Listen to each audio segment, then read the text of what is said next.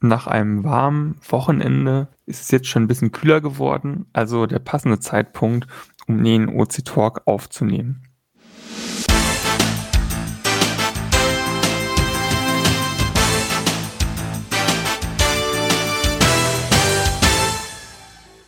Und damit herzlich willkommen zur Folge Nummer 83 zum OC Talk. Und wir stellen uns wie immer gewohnt vor, äh, von oben nach unten. Also Miriam, du darfst gerne beginnen. Servus aus Bayern, da ist der Windling. Hallo aus dem Raum Ulm, hier ist Dogesu. Hallo, hier ist Frosch vom Tage aus dem Bergischen Land. Hallo, hier ist Nils Linie 11 aus Trier. Hier ist Mika aus Berlin mit wackeligen WLAN. Golga Finch aus Berlin grüßt auch in die Runde. Ja, hier ist der Eismann 0815, ebenfalls aus Berlin. Servus vom Süden, grüßt Andi. Hallo, hier ist Leisner 112 aus Rudolstadt. Und Oliver aus Tuttlingen. Hallo. Und damit werden wir vollständig. Zusätzlich ist noch die Landschildkröte wieder hörend dabei. Und damit würde ich sagen, können wir auch schon direkt in unseren heutigen Themenpool starten. Ähm, Rückmeldungen haben wir zum letzten Podcast keine bekommen. Ähm, von daher können wir eigentlich direkt mit den Themen einsteigen. Ähm, das erste Thema ist gleich mal ein spannendes äh, zum C-Manager, wo nämlich der Gründel ein Feedback dargelassen hat, beziehungsweise eine Anleitung. Der ein oder andere kennt vielleicht den Markus Gründel, der hat einige Geocaching-Bücher geschrieben. Ich möchte fast sagen, es sind die Standardwerke des Geocachings, oder? Absolut. Also ähm, er fing, glaube ich, an, als es noch gar nicht groß Bücher darüber gab und ja, äh, ist immer noch ähm, eins der Standardwerke, das heißt ja der Gründel, von den Dosenfischern noch. Ja. Genau, und er hat jetzt, man, ich will nicht sagen, ein Standardwerk zum C-Manager geschrieben. Wir haben ja auch noch unseren Blogbeitrag und das Wiki. Aber er hat eben äh, auch nochmal einen Beitrag geschrieben zum C-Manager, das Ganze dort auch bei sich nochmal erklärt, ähm, auch mit Bildern, äh, so dass man sich auch dort gerne die Anleitung ähm, anschauen kann. Ist aber sicherlich auch vor allem für die Leute interessant, äh, die irgendwie bei ihm auf dem Blog lesen. Und er hat das Ganze dann parallel äh, sogar auch nochmal im Podcast vorgestellt. Das ist ein Geocaching-Podcast aus dem Münsterland. Ähm, dort in Folge 193 war das unter anderem das Thema, wo er es nochmal vorgestellt hat, einem größeren Publikum ähm, und wo die im Anschluss nochmal kurz drüber quatscht haben, ja, ähm, für wen sich das denn anbietet und ob die beiden dort auch selber OC nutzen, beziehungsweise ähm, zu Doppellistings. Genau, äh, das war auf jeden Fall sehr schön, äh, dass der Markus Gründel das Tool nochmal vorgestellt hat, vor allem weil es ja jetzt eben weiterentwickelt wird ähm, und es dort einige Updates gab und Verbesserungen. Und wer noch irgendwie Fragen zu dem Tool hat oder Anmerkungen, ähm, der kann das natürlich auch gerne bei uns im Forum da lassen. Wenn ihr wollt, könnt ihr es natürlich auch selber gerne äh, direkt anpassen, wenn ihr Java-Kenntnisse habt. Da gibt es nämlich ähm, bei GitHub ein Repository dazu. Dann, wo wir gerade bei Podcast waren, möchte ich euch noch zwei Podcast-Empfehlungen gleich mal im Anschluss äh, ans Herz legen. Das sind jetzt keine expliziten Geocaching-Podcasts, aber ähm, bei mir ist das so, dass ich äh, nebenbei häufiger mal irgendwie Podcasts höre. Ähm, und da habe ich zwei Empfehlungen gehabt für unterschiedliche Podcasts. Einmal ähm, ein Podcast zum Nationalpark Hainich. Und zwar ist das äh, anderthalb Stunden langer Podcast. Wirklich sehr interessant, wo ähm, nochmal der Wald vorgestellt wird, weil ich denke, das ist für uns als Geocacher ganz, ganz interessant, ähm, wie der Wald so aufgebaut ist, was es da für Baumarten gibt, warum irgendwas im Wald so und so ist und äh, genau, wer da mal ein bisschen tiefer einsteigen möchte, der kann sich den Podcast gerne anhören. Ich mache das zum Beispiel immer sehr gerne beim Putzen, dass ich da ähm, einfach eine Beschäftigung habe. Und es gibt noch einen zweiten spannenden Podcast, da geht es äh, zum Thema Richtung Jagd. Die Rolle der Jagd in Deutschland, davon sind wir auch betroffen, wenn wir mal irgendwie nachts beim Nachtcache rumtingeln und äh, mit den Taschenlampen durch den Wald laufen. Ähm, und da geht es eben auch darum, warum vielleicht teilweise sogar mehr gejagt werden sollte. Und ich finde, das ist als Geocacher kann das auch mal ganz interessant zu sein, äh, zu wissen, okay, warum wird denn da überhaupt so viel gejagt und warum kann man denn da vielleicht irgendeinen Jäger stören? Und ist das sinnvoll, dass man den stört, sage ich mal, oder eben vielleicht auch nicht? Also es ist sicherlich nicht sinnvoll, aber da bekommt noch mal ein bisschen Background-Information. ähm, ja, dann kann man es vielleicht ein bisschen besser einordnen. Die Links gibt es natürlich wie immer äh, bei uns im Beitrag zum Podcast auf unserer Website. Ähm, ich kann aber gleich weitermachen mit dem nächsten Thema. Ähm, und zwar Geburtstagscaches. Miriam, da hatten wir im letzten Monat schon was zu veröffentlicht, oder? Genau so ist es. Wir wollen OC ein Geburtstagsgeschenk machen, weil OC kommt in die Pubertät. OC wird 15 und zwar am 13. August. Da ist ähm, im Jahr 2005 die Plattform online gegangen und einen Tag später dann auch der erste Cache veröffentlicht worden. Und was kann man einer Geocaching-Plattform Schöneres schenken als Geocaches? Und deswegen haben wir eine Mitmachaktion ausgerufen und ähm, wollen alle zusammen OC einen OC-Only zum Geburtstag schenken. Hat denn jemand hier in der Runde äh, sich darauf schon vorbereitet und zum Beispiel irgendwie schon Dosen oder irgendwelche anderen Sachen organisiert, damit die Sachen dann pünktlich in zwei Wochen veröffentlicht werden können?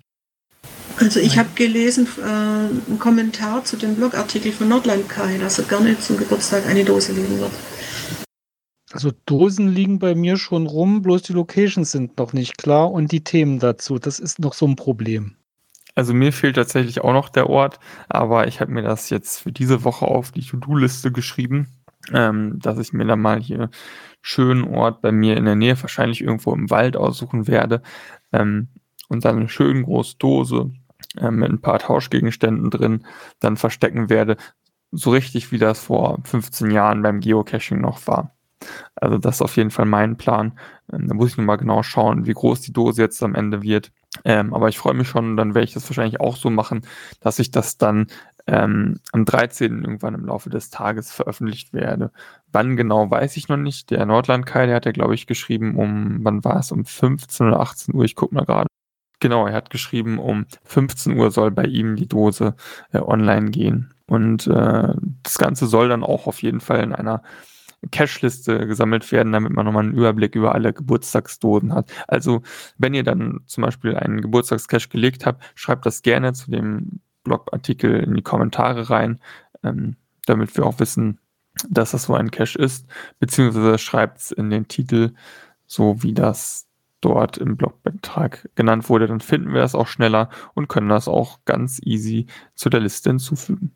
Genau, ihr könnt es einfach in die Kurzbeschreibung, die unter dem Cache-Titel selber angezeigt wird, reinschreiben. Da könnt ihr zum Beispiel schreiben, ein Geburtstagscache für Open Caching oder 15 Jahre OpenCaching.de, ein Geburtstagscache. Und wenn ihr wollt, könnt ihr auch das Banner, das im Blogartikel verlinkt ist, mit in euer Listing einbauen.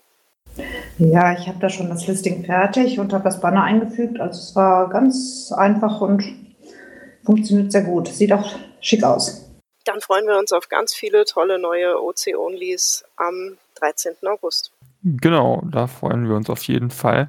Worauf äh, wir uns in der Regel eher nicht freuen, ist, wenn ein kleiner Helfer äh, von unserem Support-Team eingreifen muss, äh, der ausnahmsweise mal nicht direkt von Angelika gesteuert wird, sondern der steuert sich tatsächlich selber. Die Rede ist von unserem opencaching.de Benutzer.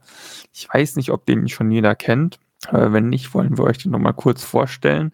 Ähm, wir haben tatsächlich einen Roboter oder ein, ein kleines Programm, was regelmäßig schaut, oh, gibt es denn Caches, die länger als ein bestimmter Zeitraum deaktiviert sind. Und dann äh, archiviert dieser Roboter irgendwann die Caches. Das soll nämlich dazu beitragen, dass Caches, die sehr, sehr lange deaktiviert sind, nicht plötzlich, also nicht, nicht dauerhaft bei uns auf der Karte erscheinen, äh, sondern irgendwann automatisch archiviert werden. Aber bei Open Caching ist es ja so, dass der Owner die Caches ganz einfach per Log einfach wieder reaktivieren kann und dann erscheinen die auch wieder auf der Karte. Aber es dient einfach dazu, dass ähm, ja nicht zu viele deaktivierte Caches öffentlich auf der Karte sichtbar sind. Da haben wir also einen kleinen Roboter, der uns da hilft. Und bei Events sind es sogar fünf Wochen. Also wenn das Event fünf Wochen her ist und der Owner hat das nicht selbst archiviert, dann macht das der Roboter. Aber ist natürlich das Ziel, dass es immer jeder Owner selber macht. Also ist es eigentlich nicht schön, wenn dieser Roboter nachher hinterherkehren muss und alles aufsammeln muss. Also am liebsten das selber machen und nur ganz im Notfall ist dann der Roboter eben da, um das mal zu machen. Und äh, das Ganze kann man sich natürlich auch codemäßig anschauen. Das haben wir auch nochmal verlinkt, wenn jemand genau wissen will, wie funktioniert das denn im Code von Open Caching. Vielleicht kann ich ganz, groß, äh, ganz kurz noch den, äh, die Eckdaten geben. Wenn der Owner länger als ein Jahr nicht mehr aktiv war, wird es nach sechs Monaten archiviert. Wenn der Owner innerhalb des letzten Jahres eingeloggt war, dann wird es nach einem Jahr automatisch archiviert werden. Es kommen nämlich auch immer wieder mal äh, Cache-Meldungen. Äh, der Cache ist deaktiviert, da tut sich nichts mehr und dann muss ich dann immer schreiben, ja, das passiert dann automatisch nach einer gewissen Frist. Und ich denke, das ist auch vor allem für euch im Support äh, schon sehr arbeitserleichternd. Ne? Ja, wenn das durch ein, äh, durch ein kleines Programm passieren kann und man nicht mehr drüber gucken muss, dann ist das natürlich eine Erleichterung, weil wir, wir sichten das Ganze ja und schreiben dann individuell. Und das sind reine Archivierungen, was wirklich von einem Roboter gemacht werden kann. Jetzt habe ich vorhin noch in die Runde gefragt, äh, Anliegen von unseren Teilnehmern. Und da hat sich Golga Finch gemeldet und hat gefragt, wann ist ein Cache denn ein OC-Only-Cache? Golga Finch, möchtest du was dazu sagen? Hm, kann ich gerne tun. Ähm, die Frage stellte sich mir äh, am gestrigen Tag in Dresden. Da gab es einen OC-Only, der sich zu seinem GC-Pendant, was es ja durchaus ähm, manchmal gibt, ähm, dahingehend eigentlich nur Unterschied, dass beide verschiedene Startkoordinaten haben und äh, dass man bei dem OC-Cache äh, noch zusätzliche Zahlen äh, finden musste. Wobei man dazu sagen muss, ähm, sämtliche ähm, Stationen sind gleich. Also bei GC wie bei OC sind es die gleichen Stationen. Auch die zusätzlichen äh, Zahlen, die gefunden werden müssen, befinden sich an diesen Stationen. Und letzten Endes ist dann aber das Finale als solches äh, ein und das gleiche, also die gleiche Station. Also da gibt es eigentlich keinen Unterschied. Und deswegen bin ich ein bisschen im Grübeln, ob es sich jetzt ja tatsächlich um einen OC-Oni handelt oder nicht. Gibt es in der Runde eine Meinung dazu? Also, so wie ich das sehe, äh, sehe ich es nicht als OC-Only an, auch wenn der Start unterschiedlich ist. Das Final ist, ist das gleiche, es ist die gleiche ist das gleiche Logbuch. Dann ist das nach unserem Verständnis nicht mehr äh, OC-Only. Andersrum, so habe ich hier einen äh, Cache gemacht. Der hat die gleichen Stationen, die gleichen Fragen, aber die Finals liegen dreiviertel Kilometer auseinander. Dann ist jedes einzelne ein Final, das eine GC, das andere ist OC. Man kann aber den ganzen Weg ablaufen und beide Caches damit erledigen. Und das ist für mich klar ein OC-Only, wenn das Final woanders liegt und ein eigenes Logbuch hat, sogar ein eigenes Kennwort. Würde ich in dem Falle genauso sehen. Und du, äh, du hast uns darauf aufmerksam gemacht, dass es im Wiki noch nicht, äh, nicht genau drin steht. Das werden wir uns ansehen und soweit ergänzen, damit äh, Unsicherheiten wegfallen. Ja, bis jetzt steht im Wiki nur, dass äh, OC-Onlys Caches sind, die nur bei OC gelistet sind. Ähm, eine relativ weiträumige Bezeichnung. Ja, äh, da werden wir danach gucken, dass wir das Ganze etwas konkretisieren. Also ich kenne noch, äh, noch Beispiele von doppelt gelisteten Caches, die sind aber dann nicht als äh, OC-Only vermerkt. Die haben unterschiedliche Listing-Texte, zum Teil noch eine, äh, die, äh, das eine Listing ein, äh, einzelne Zwischenstationen, die es im anderen nicht gibt. Das ist oft dem geschuldet, dass es bei GC äh, Abstandskonflikte gibt. Dann gibt es bei OC eine schöne Stage, die bei GC eben nicht, äh, nicht realisiert werden konnte, weil sie im Abstandskonflikt lag. Und da hat der Owner dann gesagt, das will er wenigstens der OC-Community äh, nicht vorenthalten, dass man diese Stage sieht. Also kleine Unterschiede in Listings äh, sind auch okay bei doppelt gelisteten. Es kommt eben darauf an, dass man mit beiden Listings oder dass man mit unserem Listing auch die Dose finden kann. Das ging. Und dann hatte ich noch, äh, noch eine Rückmeldung vom Mark, vom Leisner 112.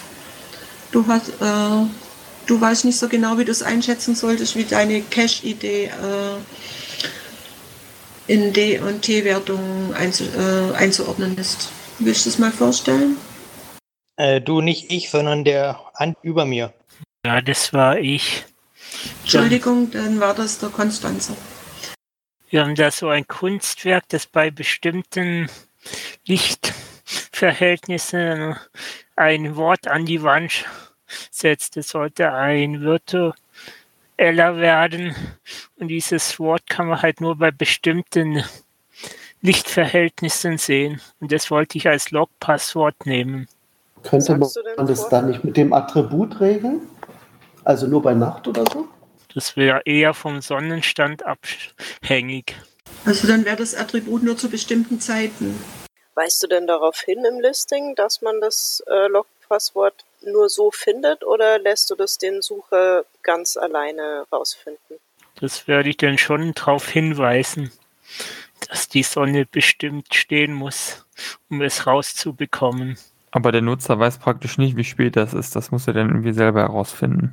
Genau, so habe ich es mal überlegt, weil ich ja auch nicht weiß, wann es genau immer zu sehen ist. Aber wenn du es an einem Tag weißt, um welche Uhrzeit es zu sehen ist, dann könntest du das ja erwähnen. Und dann ist es die Aufgabe des Suchers, das auf den anderen Tag äh, zurückzurechnen, zu recherchieren. Das kann man ja im Internet solche Rechner finden. Also das fände ich jetzt nicht so problematisch. Man müsste die D-Wertung äh, entsprechend anpassen. Was wäre denn eine D-Wertung entsprechend so ungefähr? Also für mich wäre das mindestens ein D3. Das hatte ich jetzt auch so D, D3, D4. Es, es kommt drauf an, äh, wie, wie lang ist die Zeitspanne, wo man das Wort sieht. Das müsste ich noch recherchieren. Ist nur mal eine verrückte Idee im Moment. Und ist natürlich auch die Frage, ob man die Lösung schon irgendwie vorab ergoogeln kann oder ob man tatsächlich vor Ort sein muss. Ich hoffe nicht.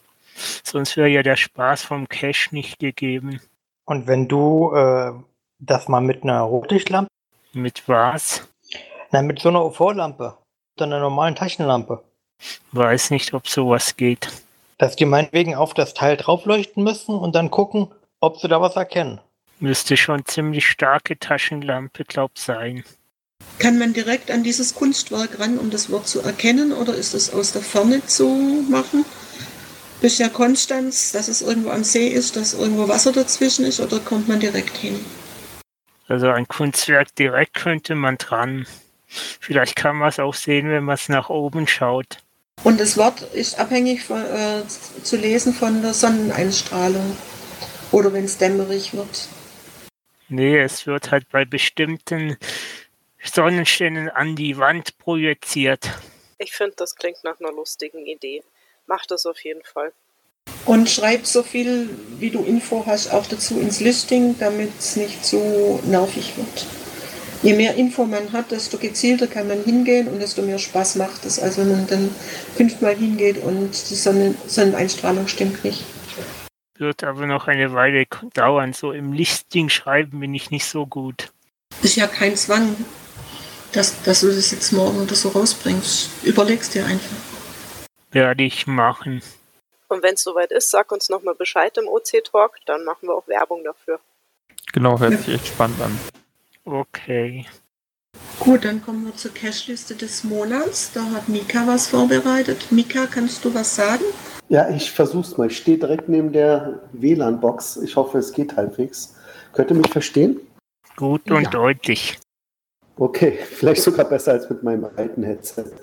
Ähm, ja, ich bin gerade im Urlaub. Also, ich habe eine Cache-Liste gemacht, ähm, gemäß diesem neuen Feature, was ähm, Slini da eingebaut hat, nämlich, dass man aus einer Liste heraus, aus einer Suchliste heraus sich ja Cache zu einer Liste zusammenfassen kann. Meine Cache-Liste äh, befasst sich mit der Kettenreaktion und die Kettenreaktion hatte ihren Urknall im September 2007, ist also schon ein bisschen älter, so 13 Jahre.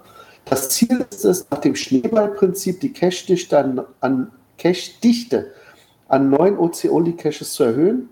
Und daher ist die wichtigste Regel, dass man diesen Cache, also eine Kettenreaktion, nur dann locken kann, wenn man seine eigene Kettenreaktion Cache gelegt hat. Es reicht allerdings auch ein einziger, also es reicht eine Kettenreaktion, um alle anderen Kettenreaktionen zu locken. Man muss also nicht bei jedem neuen Fund wieder eine neue Kettenreaktion legen. Und die Regeln in Kürze, A, du musst dich ins Logbuch eintragen, ist klar. Das muss man ja immer, wenn man einen Fund loggt. B, du musst die Kettenreaktion in Gang halten durch Legen eines anderen Caches namens Kettenreaktion in Klammern Owner. Also zum Beispiel, wenn jetzt ähm, Golgafin ihn findet, ähm, da, dann muss er eine Kettenreaktion gelegt haben, die heißt Golgafin. Ich glaube, er hat sogar eine. Die Art und Größe des neuen Caches ist gänzlich dir überlassen. Wichtig ist nur, dass die in Gelb unterlegte Cache-Beschreibung mit Bild exakt eins zu eins übernommen wird, damit alle Kettenreaktion-Caches denselben Aufbau haben. Und äh, als Beispiel meine, meine Kettenreaktion, also auf der alles basierte, hat äh, den Wegpunkt OC423 Dora. Und da sieht man auch diese gelben Markierungen oder so. Und ja, wenn ihr also mal eine Kettenreaktion in eurer Nähe habt, schaut euch diese Liste mal an verlinken wir in den Show Notes. Momentan sind 33 Caches drin. Etliche sind archiviert. Das ist natürlich immer der Stand der Dinge, wenn äh, ein Cache schon lange lebt und auch die Kettenreaktion da schon äh, ewig existiert, dann kann es passieren, dass er mal gemuggelt wird. Ähm, ja, und dann stirbt eben sowas aus. Das ist eben auch eine Kettenreaktion, kann auch an einer Stelle wieder verpuffen. Ist eben so, aber deswegen muss man jetzt keine neue legen, sondern man hat eine gelegt, man hat sich daran beteiligt und das erlaubt auch das Locken anderer Kettenreaktionen. Ja, das war's. In Kürze, ich hoffe, es kam gut rüber. Ja, dann kommen wir zur Rubrik Tipps und Tricks. Da habe ich was vorbereitet und zwar ist in letzter Zeit aufgefallen, dass äh, sehr oft in den Listing-Texten Texten Kopien äh, von Wikipedia-Texten drin sind. Und da haben wir hier bei OC ein kleines Problem, weil die die, äh, die Lizenzen unterscheiden sich etwas. Das ganze Lizenz, äh, die Lizenzpunkte sind zusammengefasst durch die Organisation Creative Commons. Die habe ich verlinkt, die werden wir in den Show Notes verlinken. Und gemeinsam ist, ist beiden Lizenzen, der OC-Lizenz und der Wikipedia-Lizenz, dass der Name des Urhebers genannt werden muss. Es darf nicht für kommerzielle Zwecke verwendet werden. Und dann kommt der große Unterschied. Bei OC ist der Punkt MD, was heißt, es da, äh, der Text darf übernommen, aber nicht verändert werden. Und bei Wikipedia, da darf der Text verändert werden, muss aber unter der gleichen Lizenz weit, äh, weitergegeben, äh, wieder veröffentlicht werden. Und das beißt sich eigentlich und deshalb können wir große Schwierigkeiten kriegen mit Urheberrecht, Lizenzverletzung, wenn Wikipedia-Artikel in den Listings äh, abgeschrieben sind. Und das ist vielen nicht bewusst, das wusste ich am Anfang auch nicht. Und das Thema Lizenzurheberrecht ist auch was sehr Heikles. Äh, ich kann hier keine Rechtsberatung geben, sondern nur, nur mal darauf hinweisen, dass dass man da sehr drauf achten muss, was man schreibt. Auch wenn man von verschiedenen Homepages, von Städten oder Tourismusorganisationen irgendwas abschreibt und dann dazu schreibt von dieser Homepage, das reicht normalerweise nicht, weil die haben das Recht an dieser Seite.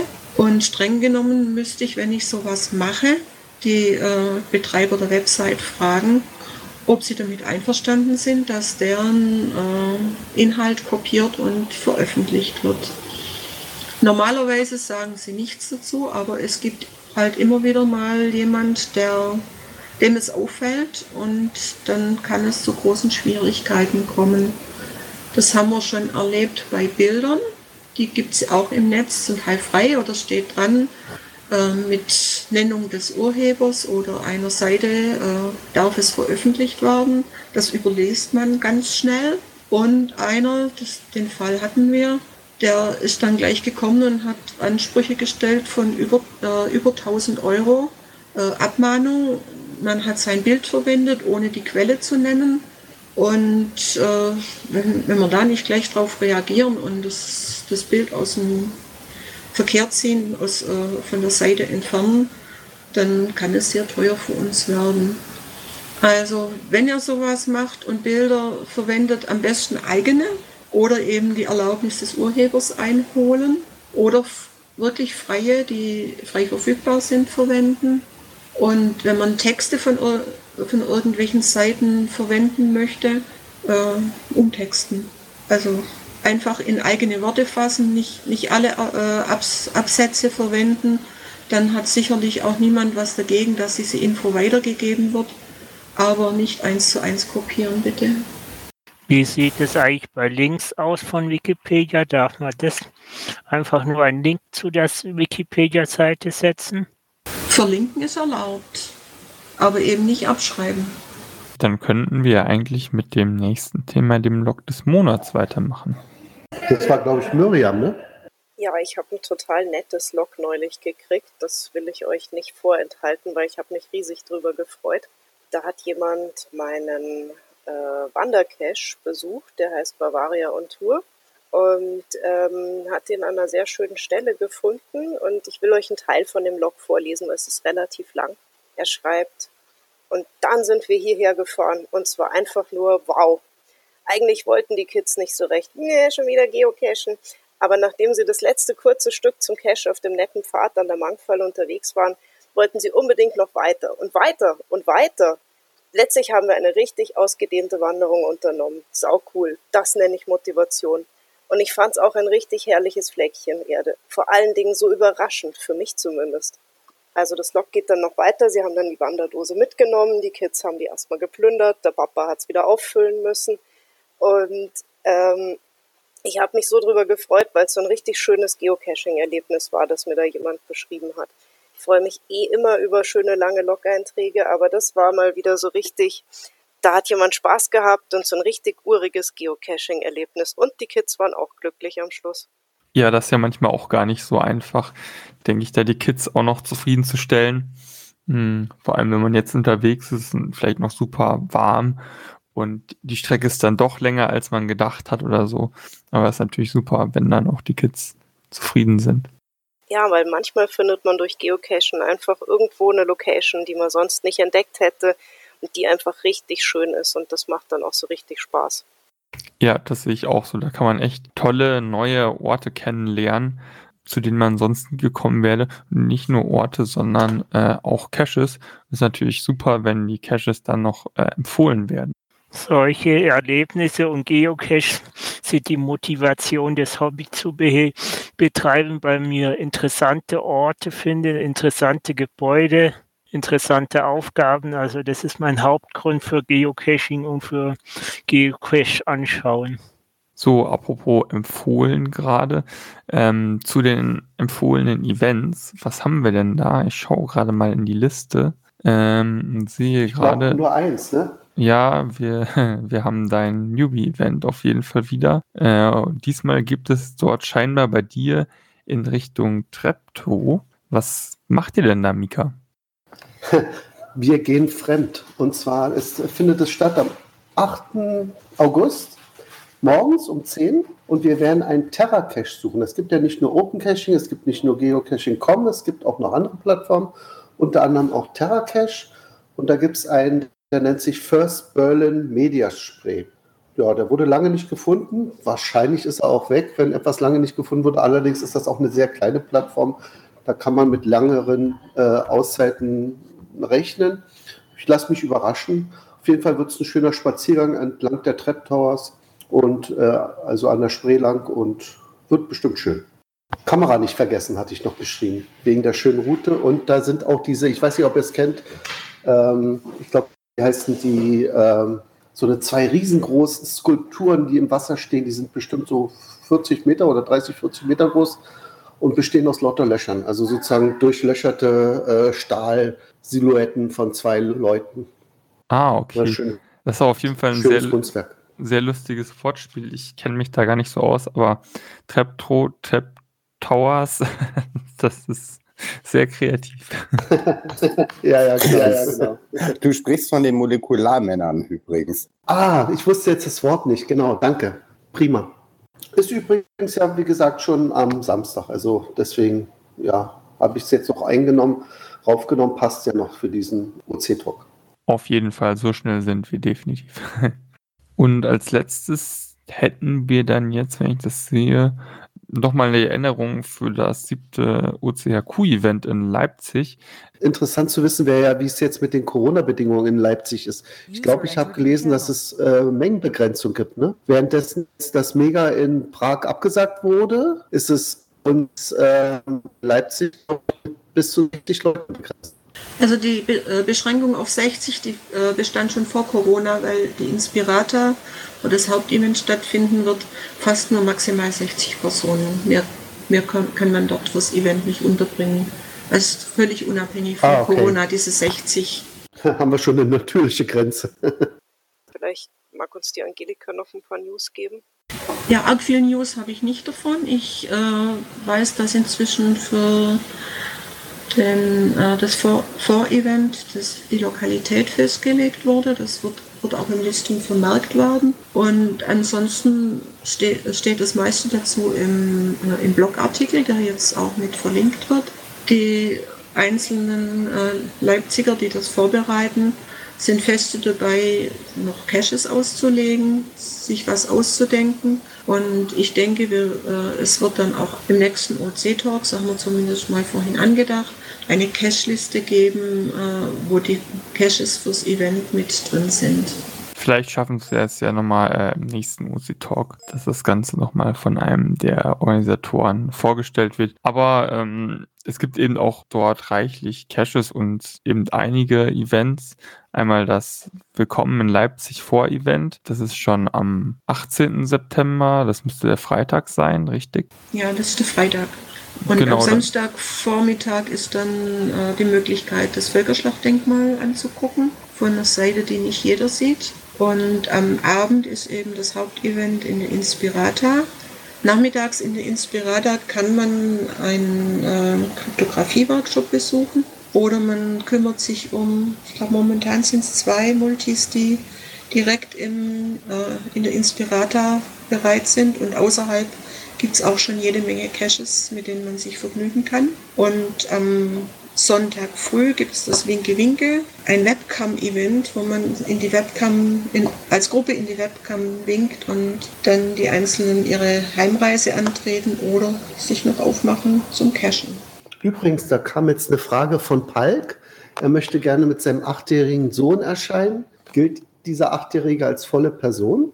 Also ich kann es nicht definitiv sagen, aber äh, in der Inspirada sind halt die, die anwesenden Menschen, egal ob groß oder klein, äh, zählen wohl als zu den 60 dazu. Golga Finch schreibt gerade, er wird da nochmal nachfragen, wüsste aber nicht, dass es dort irgendwie eine Minderung gibt. Also nach dem derzeitigen Stand sind die Anmeldungen so bei knapp 30 Personen und ich glaube nicht, dass die OC-Community so anwächst, dass die 60 geknackt werden. Es sei denn, die Leipziger schaffen es, die, äh, die GC-Community mit, äh, mit ins OC-Event äh, reinzubringen. Es ist so auf jeden Fall so, dass auch Achtjährige dann ähm, als volle Person in dem Sinne zählen, wenn man von diesen 60 Personen ausgibt. Das ist dann schon eine von 60 Personen und keine 0,5 von 60 Personen, wenn ich hier Golga Finch richtig verstanden habe. Genau. Ich kann ja noch dazu sagen, auch für Achtjährige ist die Ausstellung sehr, sehr interessant. Ich war drin und ich bin total begeistert. Es ist auch sehr viel, was, äh, was Kinder anspricht. Und momentan sind die 60 Personen ja auch noch nicht erreicht. Also immer schön fleißig die Bulletins loggen. Hm. Beziehungsweise möchte teilnehmen. Und genau, und auch immer auf die Koordinaten. Ich glaube, ich habe mich darauf hingewiesen, dass dieses Treffen zum Besuch des Völkerschlachtdenkmals, ähm, das, da muss man auch am Tag selber nochmal gucken, am besten, wo es hinzeigt. Also nicht, das ändert sich im Listing so ein bisschen. Oder hat sich schon geändert. Ja, wir sind es ja von Augsburg gewohnt, dass es Moving Events gibt. Also man muss eben spontan sein. Und wir können Listings auch relativ äh, kurzfristig erstellen. Genau. Bei OC sind wir ja ganz flexibel. Also ich sehe bei den ganzen Events äh, eigentlich nur noch die Gefahr, dass die zweite Corona-Welle zuschlägt und dass es wieder Beschränkungen gibt. Dann könnte es auch sein, dass die 60 nicht mehr erlaubt sind. Aber das werden wir bis in ein paar Wochen mehr wissen. Also im Moment sind wir schon bei 34, jetzt heißt es schnell sein und noch Villetens loggen. Golga Finch versichert gerade auch nochmal, dass sich an den Örtlichkeiten nichts ändert. Also wir haben dann da hoffentlich keine Augsburger Zustände. höchstens die Ko na, ich meinte höchstens die Koordinaten zum Treffen. Dass das Völkerschlachtdenkmal immer an der Stelle stehen bleibt, ist ja klar. Aber wo man sich dann trifft, um gemeinsam es zu besuchen, dachte ich. Es macht ja immer Gut, Sinn, das war's, ne? mal ins Listing zu gucken. Genau, das auf jeden Fall. Ja, genau, das meinte ich. Aber ja, das wäre es sonst äh, mit unseren Themen. Ich denke, wir sind durch. Also ich sehe zumindest nichts mehr auf unserer Liste und würde daher vorschlagen, dass wir uns heute verabschieden. Diesmal machen wir wieder von unten nach oben, ja genau. Ähm, Pal kann, glaube ich, nicht sprechen, der gerade noch dazu gekommen ist. Ähm, daher darf dann Olli anfangen. Ähm, ja, war interessant reinzuhören. Ich wünsche euch noch einen schönen Abend und äh, Happy Geocaching. Oder Open Caching in dem Fall. Sag mal, Olli, bist du der Oliver Dietz? Doch, ne? Ja, schon, ja. Wer es nicht mitbekommen hat, er ist der Gründer von OC Deutschland. Da müssen wir dir ja zum Geburtstag gratulieren. Bald. Ja, Gründer ist vielleicht auch, ähm, kann man Verschiedenes darunter vorstellen, aber ich habe die Website als erster online genommen, ja.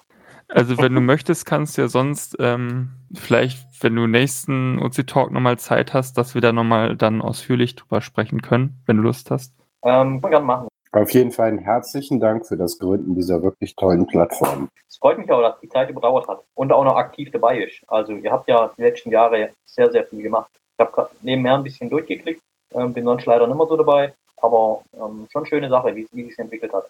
Daher dann der Teaser wahrscheinlich zum nächsten Ortsi-Talk, wo wir noch ein bisschen mehr eingehen sollen. So, äh, wer war als nächstes dran bei der Verabschiedung? So, dann sage auch ich mal bis zum nächsten Mal aus Rudolstadt.